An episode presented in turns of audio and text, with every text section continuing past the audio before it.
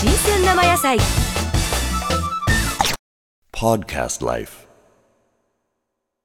えー次にお作りするのは、えー絶世の美少年とも言われたアドニスっていうこれもギリシャ神話に出てくるなあの方の名前のはい。ついたカクテルですね、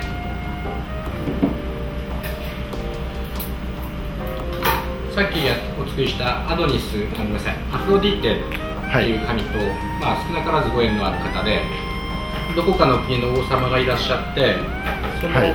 娘、王女様がいらっしゃったんですよね、うん。で、えー その王女が私はアフロディーテよりも美しいっていうのをこう周りに吹聴したみたいなんですね、はいはい。それが美と愛の女神アフロディーテの逆鱗に触れて、うん。えー呪いをかけられたみたいなんです。それも自分の父親を愛してしまうっていう術をかけられたみたいなんですね。妙な呪いですね。はい。で、はい。その術にかかった王女様は、はい、はいその術の通り自分の父親を愛してしまうんです。なるほど。で、えーか顔を隠し、はい。えー父親と床を共にしてしまうんですね、あはい、でそれを知った、まあ、父親ですね、はい。それがまた怒りましてその我が娘を追放し、ーうん。えー追っ手を手向けるんですね。はい。あまりにかわいそうなんでそれを見てたギリシャの神々が、はい。えーその王女様を木に変えてしまうんですね。なるほど。でその木に今度はイノシシだったと思うんですがなんか動物がぶつかってその木が割れて、はい。中からすごい美少年が生まれてこれがアドニスなんですね。男性に変わったんですはい。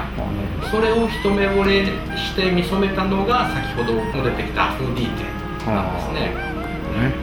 でそれから寵愛を続けるんですが、うん。アフロディあのあそのアドニスも狩りに行った最中に、えー事故で亡くなってしまうんですね。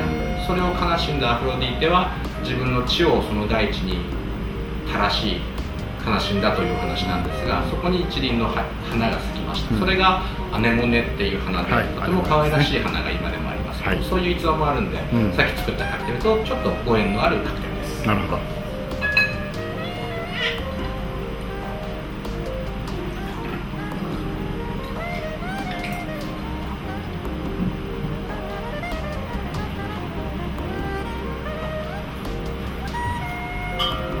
ドライシェリーですね。スペインのワインの一種類ですね、それとベルモットっていうお酒を入れます。はい。このベルモットって非常に応用例がありますね。そうですね。カクテルではよく使う副材料ですね。もともとワインの一種なんですけども、うん。それにいろんな薬草の香りですとか、うん。甘みなんかをつけて作るタイプのお酒ですね、赤みが強いこのロッソっていうはい。あのベルモットと、はい。あの白ワインをベースにして色がついてないクリアなドライっていう2種類があります。それだけストレートで飲めら飲まれる方いらっしゃるでしょ？美味しいですね。あのこればかり飲んでいただくとちょっと甘みも強くなったりしますので、はい。これとドライを半分ずつ入れましてハーフハーフなんかで召し上がっていただく方も多いです、はい。